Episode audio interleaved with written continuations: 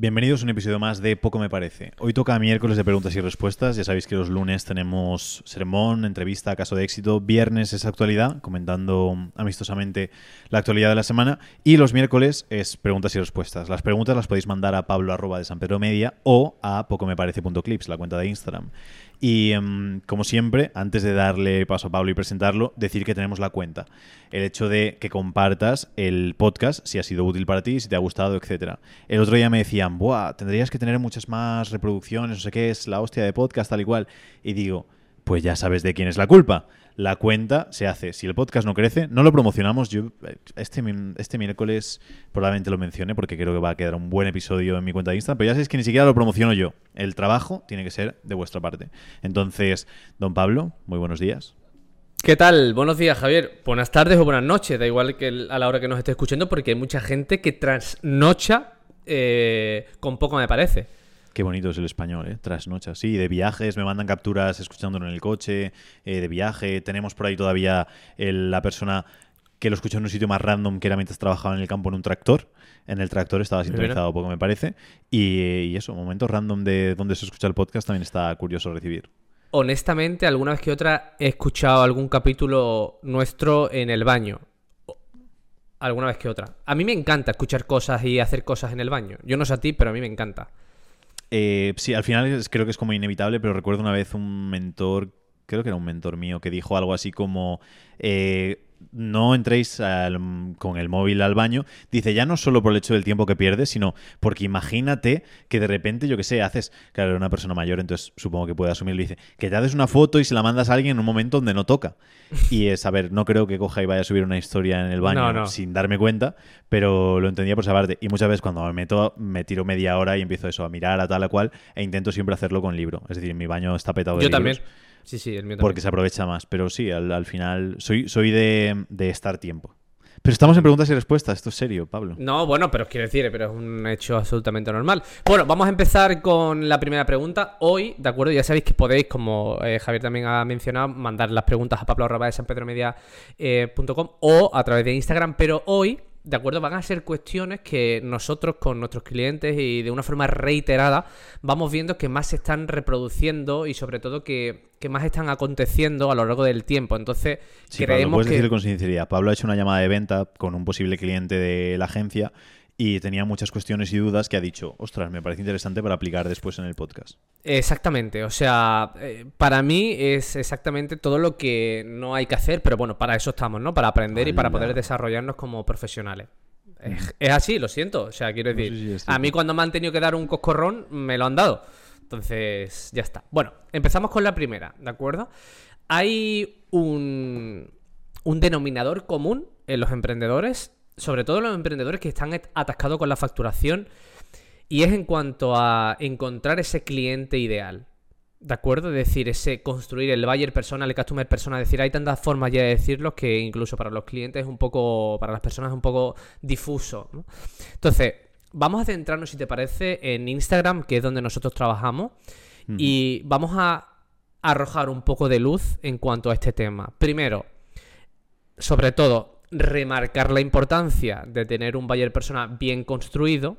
Y segundo, el hecho de cómo puedo encontrarlo en las redes sociales. Porque hay mucha gente, y con esto puntualizo y acabo, que piensa, ¿está realmente este público en Instagram? No lo está. ¿Cómo sé yo eso? ¿Cómo accedo a él? Eso es todo. Mm, vale. Comento la importancia, de todas formas, eh, luego te pediré que hagas un... Eh, vale, Javier, las tres formas para encontrar a tu cliente ideal en Instagram. Sí, sí, no te preocupes. un clip maravilloso. Entonces, eh, la importancia de, escoger a. Nosotros le llamamos el comensal ideal, porque eh, hacemos mucha temática de, comida y demás, y le llamamos a eso, que si tendremos un restaurante, ¿quién queremos que entre por la puerta como nuestro comensal ideal? Y lo veo muy importante hacerlo porque uno de los errores más de novatos y que yo esto lo cometí hasta hace unos años y tirando años a tope. Y mucha gente que incluso le va bien en el negocio es un ejercicio que no se ha parado a hacer. Y la gran mayoría de personas es como, ¿quién es tu cliente ideal? El que esté dispuesto a pagarme. O todo el mundo. O mi producto es adecuado para todo el mundo. ¿Qué pasa? ¿Cuál es el problema principal con el que nos encontramos cuando hacemos un producto para todo el mundo? Y es que todo lo hacemos para todo el mundo. Y tenemos que entender que yo, por ejemplo, no me va a interesar absolutamente nada de lo que le interese a Carla.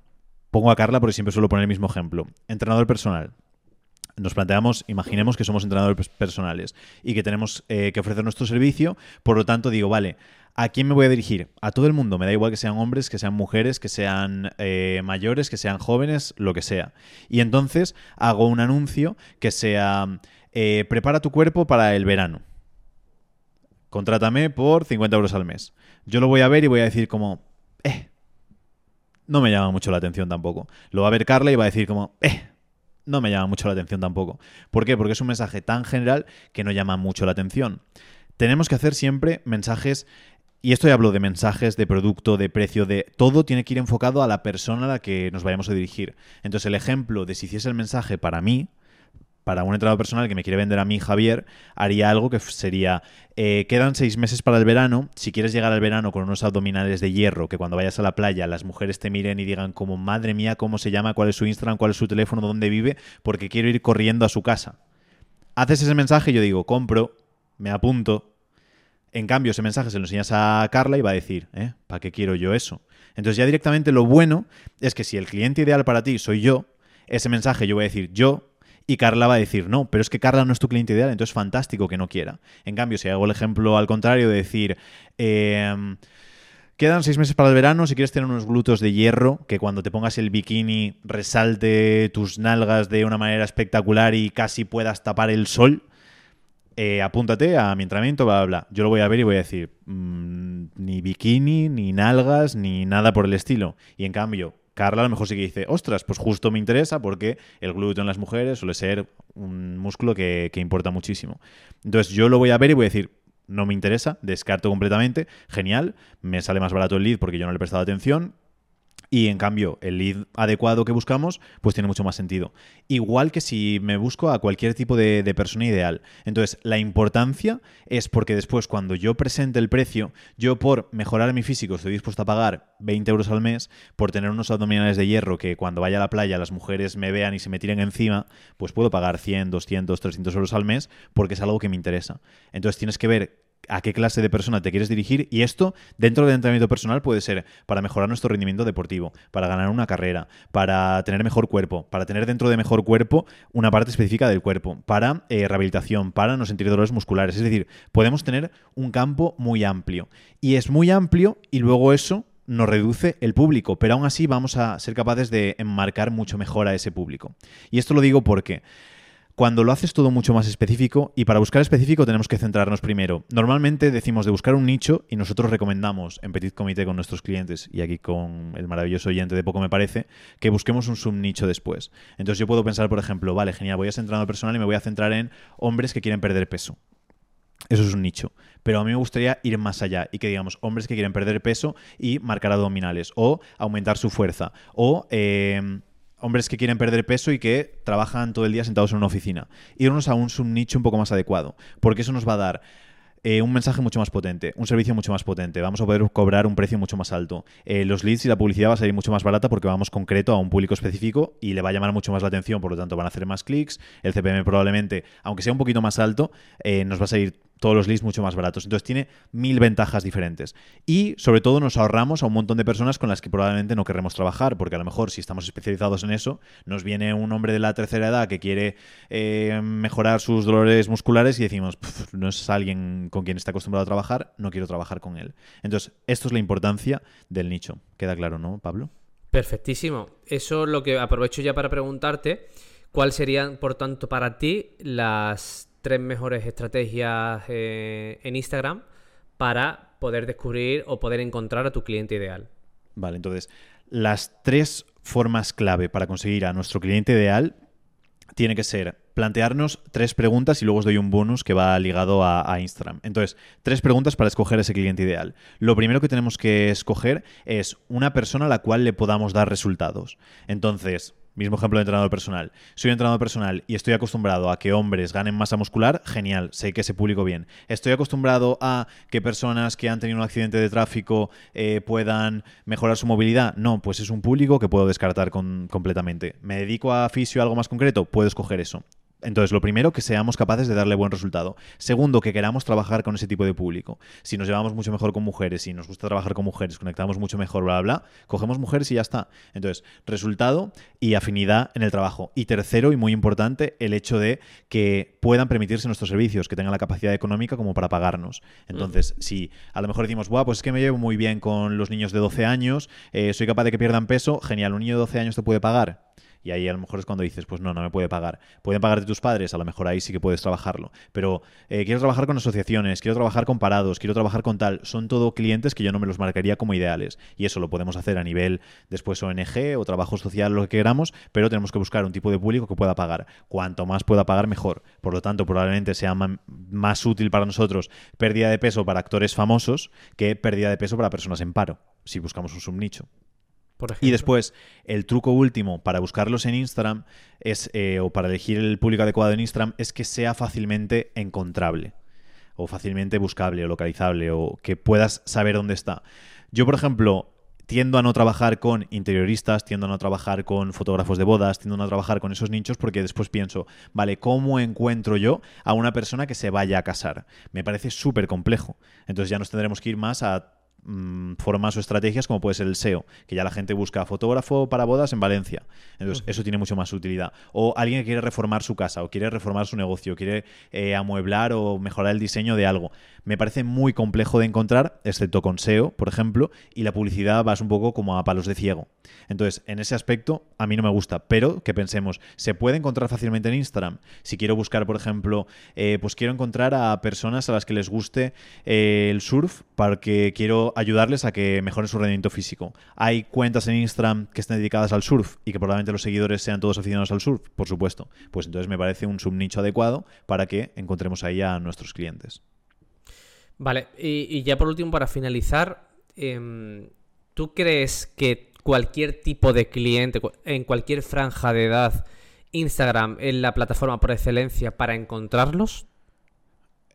Creo que sí, es decir, Instagram tiene carencias como todas las redes sociales, pero es con diferencia la mejor actualmente para absolutamente mm, todos los tipos de nicho. Porque Instagram ya es, es algo que va evolucionando TikTok y ya en TikTok hay gente muy adulta también. El otro día me enteré que mi padre usaba TikTok. Entonces... Eh, ya empieza a ver, pero todavía en Instagram sí que es algo que ya es para todas las edades. Hay personas súper mayores y personas súper jóvenes en Instagram. ¿Qué pasa? Que Instagram tiene optimizado el apartado de los mensajes privados, que también lo tiene Facebook, pero en Facebook ya es más difícil. El público joven ya no está tan activo. En YouTube, que es una maravillosa red social para captar leads, pero no tienes la opción de hacer mensajes. Los mensajes privados que desde TikTok funcionan desde hace nada, unas semanas o un par de meses, pero la herramienta funciona fatalístico, entonces es algo que no recomiendo. Por lo tanto, para mí Instagram sigue siendo el número uno para eh, tener como un único medio para conseguir clientes. Luego, obviamente, si lo complementamos con YouTube, con email, con tal, con cual, mucho mejor. Pero si tuviese que decir solo una única herramienta a nivel red social o plataforma para conseguir clientes, 100%, con bastante diferencia en Instagram. Hay mucha gente que opina mucho y que, sobre todo, eh, se confunde con LinkedIn. LinkedIn tiene sentido para un tipo muy concreto de cliente.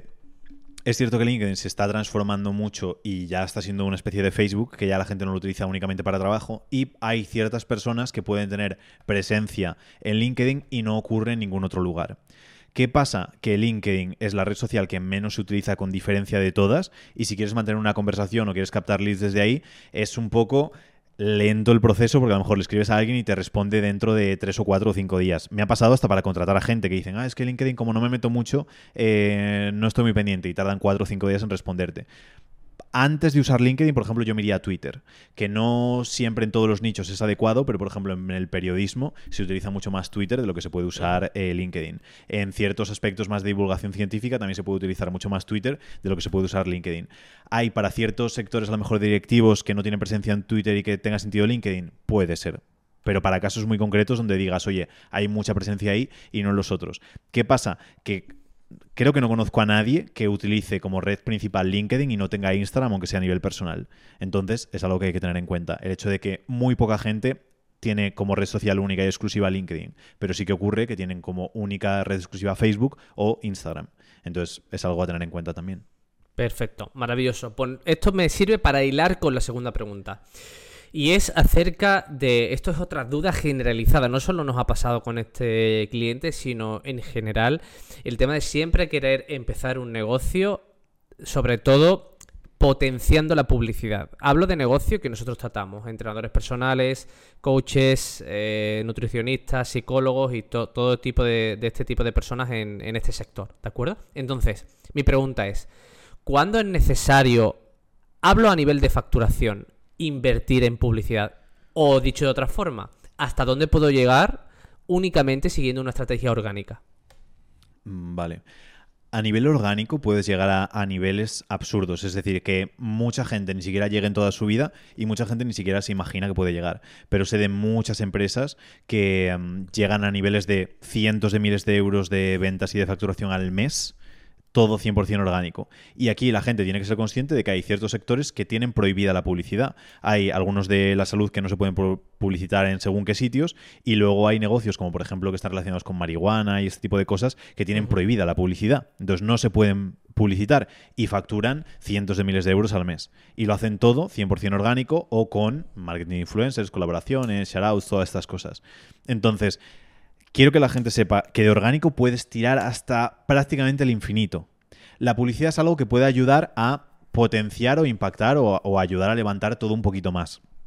¿Qué pasa? Que la publicidad no tiene como un punto en el que digas, eh, este momento es el adecuado en el que tienes que hacer publicidad 100%, porque no existe, es decir, puedes tirar sin publicidad toda la vida. El error principal que conozco de la gente es que empiezan publicidad mucho antes de lo que deberían.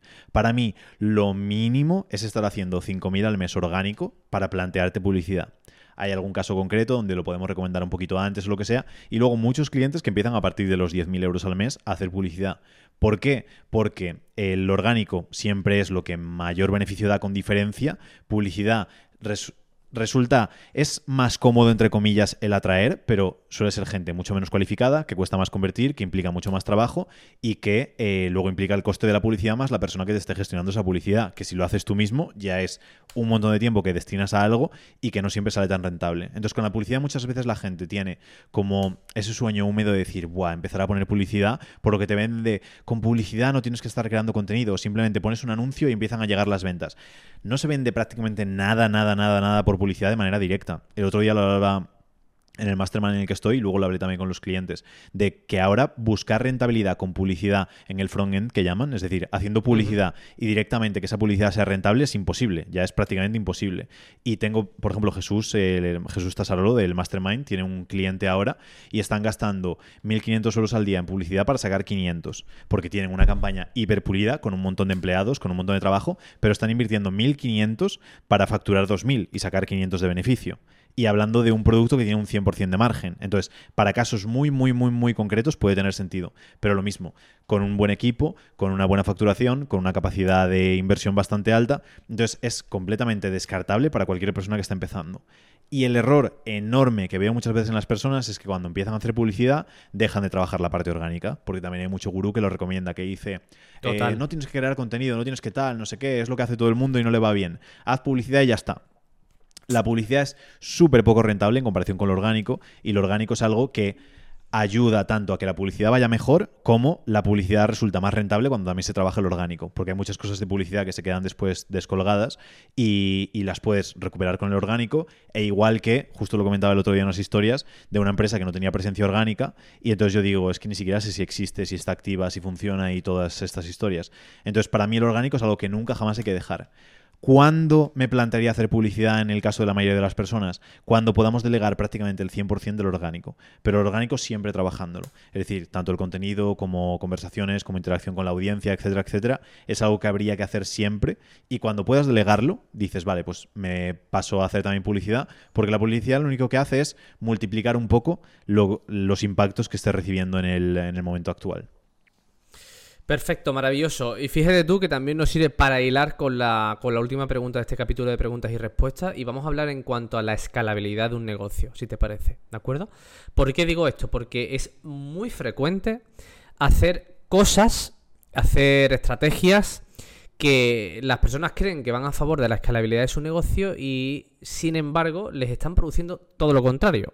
Por ejemplo, si yo estoy viendo que en mi negocio eh, perfiles muy grandes hacen X acciones, pues la voy a intentar yo hacer también porque creo que me van a, eh, a reportar los mismos resultados. Entonces, quiero que aquí expongamos, Javier, no sé si te parecen dos o tres cuestiones, que para ti sean claramente descartables para escalar un negocio. ¿Las tienes más o menos en mente? Descartables. Exactamente. Por ejemplo, te pongo eh, un ejemplo para que la gente se sitúe. Un cliente que no tiene eh, tráfico de ningún tipo de persona puede tener un 5 o 6 clientes, entrenador personal, y se crea una aplicación web de la que invierte eh, una aplicación para el móvil, perdón, de la que invierte 10.000 euros, por ejemplo, ¿de acuerdo? Entonces, ¿qué es lo que pretende ganar esta persona con estos clientes? Pues automatizar más procesos, que tengan menos contacto cada vez con el cliente, invertir mucho en publicidad y que cada vez tengan más clientes en esa, en esa aplicación. Entonces, ¿qué es lo que estamos haciendo? Pues literalmente nos estamos alejando de la persona que más nos tenemos que acercar en la, en la fase inicial, sobre todo del proyecto, que es en tu cliente. Entonces, esto que nos sirva un poco de ejemplo para, sobre todo, orientar a las personas que están iniciando un negocio o que ya lo tienen y que quieren escalar su negocio, pero que yo sé que tú has tomado algún, algún camino que otro en el pasado en el que digas, ostras, Pablo, yo esto mm, hoy en día no lo haría ni de coña, pero que hoy pues, me ha permitido aprender. Entonces, vuelvo a repetir, dos o tres cuestiones que sepas que no hay que hacer si quieres escalar bien tu negocio. Vale, lo, principal que hay que tener en cuenta es el hecho de que lo complejo falla muchísimo. Hay una frase de Ormozi que es lo complejo falla, lo simple escala. Entonces, todo lo que sea volver más complejo el proceso que tenemos suele salir un montón de agujeros por todos los lados y se vuelve muy, muy, muy difícil ser capaz de escalar ese negocio, porque entendamos que si tenemos un proceso sencillo, simplemente se basa en hacer más repeticiones de lo que ya estamos haciendo. Y yo cuando mejor me ha ido en los negocios es simplemente cuando lo sencillo que funcionaba, que estaba a prueba de fallos, simplemente hacía más de eso mismo que ya sé que está funcionando. Entonces, eh, hay personas que tienden a volver más complejo su proceso. En ese caso, quiero comentar un poco más de, de ese aspecto, pero decir, tengo 5 o 6 clientes, puedo perfectamente gestionarlos yo, voy a seguir escalando en ese aspecto y consigo 10, 15, 20. Mi tope son 20, más de 20 clientes no puedo conseguir, pues lo más probable es que tenga sentido coger y contratar ayuda y a lo mejor delegar eh, parte del trabajo de clientes en un segundo entrenador o en otra persona para que pueda eh, gestionarlos. Y yo sigo haciendo más repeticiones de lo mismo. Lo mismo con, las estrategias de captación o de conversión, que las personas es, vale, estoy haciendo llamadas, estoy convirtiendo bien, pero llega un punto en el que a lo mejor estoy teniendo demasiadas llamadas. Por lo tanto, voy a cambiar completamente mi modelo de conversión y voy a hacer un webinar automatizado para vender. Y de repente la gente normalmente se da cuenta y dice, hostia, ahora no vendo, ¿qué está pasando? Estás haciendo llamadas, estás cerrando bien, haz más llamadas. No puedo conseguir más llamadas, busca una persona que pueda hacer más llamadas contigo. Entonces, manteniendo la simpleza, sigue escalando. Y a lo mejor llega un punto en el que, lo mismo que decía antes, no dejamos de hacer lo que sabemos que nos funciona, sino que podemos añadir una segunda pieza a pequeñita escala que sea antifallos y que eso lo podamos ir escalando. Pero la gente tiende a cambiar lo que está haciendo sencillo que le funciona, probar algo más complejo y lo complejo falla por todos los lados. Porque de algo tan sencillo como creo contenido, eh, recibo gente interesada, hago una llamada con ellos, lo convierto en clientes, paso a eh, hago anuncios de publicidad, los promociono en las diferentes plataformas, los llevo a una landing page donde se registran, si reciben una serie de emails, después ven un vídeo, de ese vídeo pasan un puede fallar desde 100.000 millones de sitios diferentes y luego ni siquiera sabes ni siquiera que está fallando, porque estás probando algo como de la nada. Entonces, mantener todo lo sencillo y añadir más repeticiones. ¿Hace falta ayuda para esas repeticiones? Añadimos más. Muchas veces lo que pasa es que la gente dice, es que no me puedo permitir contratar a alguien para hacer más repeticiones. Probablemente es porque no estás haciendo tú suficientes y todavía puedes hacer bastante más, o porque tu negocio ahora mismo es muy desastre y estás trabajando 40, 50, 60 horas semanales y no estás ganando lo suficiente para poder permitirte el pagar a una persona o incluso pagarle a una persona y tú vivir con lo ultra justo, que también es muchas veces necesario para escalar el negocio. Entonces, simplicidad y escalar esa simplicidad como, como factor número uno. El error, hacer mucho más complejo lo que estamos haciendo de manera sencilla. Segundo, que va muy ligado a lo que comentabas antes, dejar de hacer las cosas que nos han llevado al punto en el que estamos. Esto es algo que veo mucho en las marcas personales, todas las marcas personales, al, por el motivo por el que compran esa persona, es por la persona. Si empezamos a escalar y dejamos de aparecer como persona y estamos quitando todo ese apartado y lo hacemos impersonal, automático, robótico, etcétera, etcétera, el motivo por el cual nos estaban comprando desaparece. y es probable que nos dejen de comprar. Y poníamos, estábamos comentando antes Pablo y yo, sobre todo por los grandes influencers, como a lo mejor Sergio Peinado, Borja San Félix, influencers grandes de fitness, que muchas veces tienen precios hipercompetitivos. Creo que la aplicación de Borja San Félix son 19 euros al año.